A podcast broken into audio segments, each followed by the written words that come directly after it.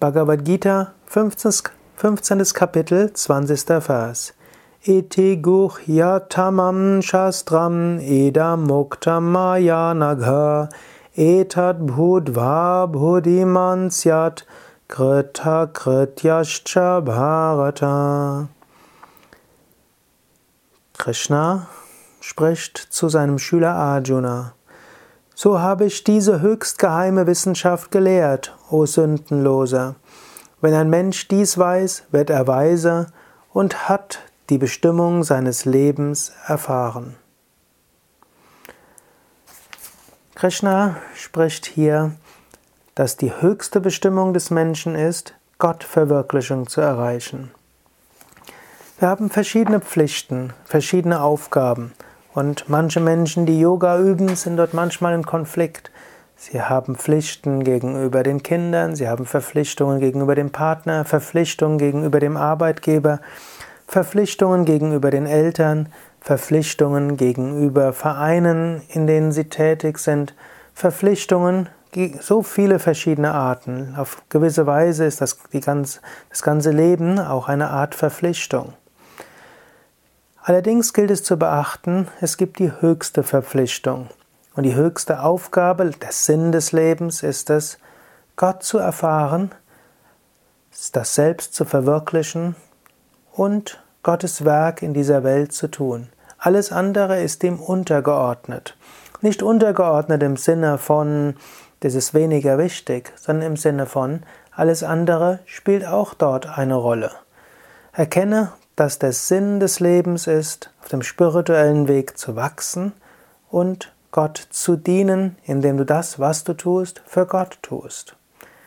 In diesem Sinne gilt es alles in der richtigen Perspektive zu haben. Um wirklich der Bestimmung deines Lebens gerecht zu werden, gilt es natürlich zunächst, dass du täglich meditierst. Swami Shivananda hat es mal drastisch gesagt. Es mag Tage im Leben eines Aspiranten geben, in denen du keine Zeit hast zu schlafen. Es mag Tage geben, in denen du keine Zeit hast zu essen. Aber es sollte keinen Tag geben, in dem du keine Zeit hast zu meditieren. Meditation ist zunächst mal das Wichtigste. Du kannst als Ausdruck dafür, dass die spirituelle Entwicklung das Wichtigste in deinem Leben ist, sagen, ich werde jeden Tag meditieren, egal was passiert.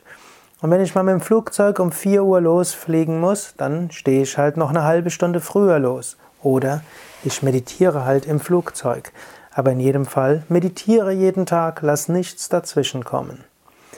Wenn du das erreicht hast, dann natürlich spielen auch die anderen Praktiken eine Rolle, die dir die Meditation vertiefen. Asanas, Pranayama, Mantra singen.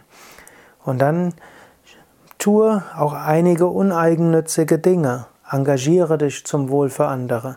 Sorge dafür, dass deine Berufswahl zum Ausdruck bringt, dass du etwas Gutes bewirken willst. Und dann widme alles, was du tust, Gott. Du kannst äh, die, das, den Umgang mit deinem Partner als Teil des spirituellen Weges sehen. Du kannst die Erziehung deiner Kinder als Teil des spirituellen Lebens sehen. Du kannst deinen Beruf als spirituelles Leben sehen. Du kannst so vieles zum Teil des spirituellen Lebens machen, indem du es unter das Thema spirituelle Entwicklung stellst. Aber mach dir jeden Tag wieder bewusst und mach dir besonders heute bewusst. Der Sinn des Lebens ist Selbstverwirklichung. Die höchste Pflicht ist, auf dem spirituellen Weg voranzukommen. Deine höchste Aufgabe ist es, in diesem Leben Gott zu erfahren.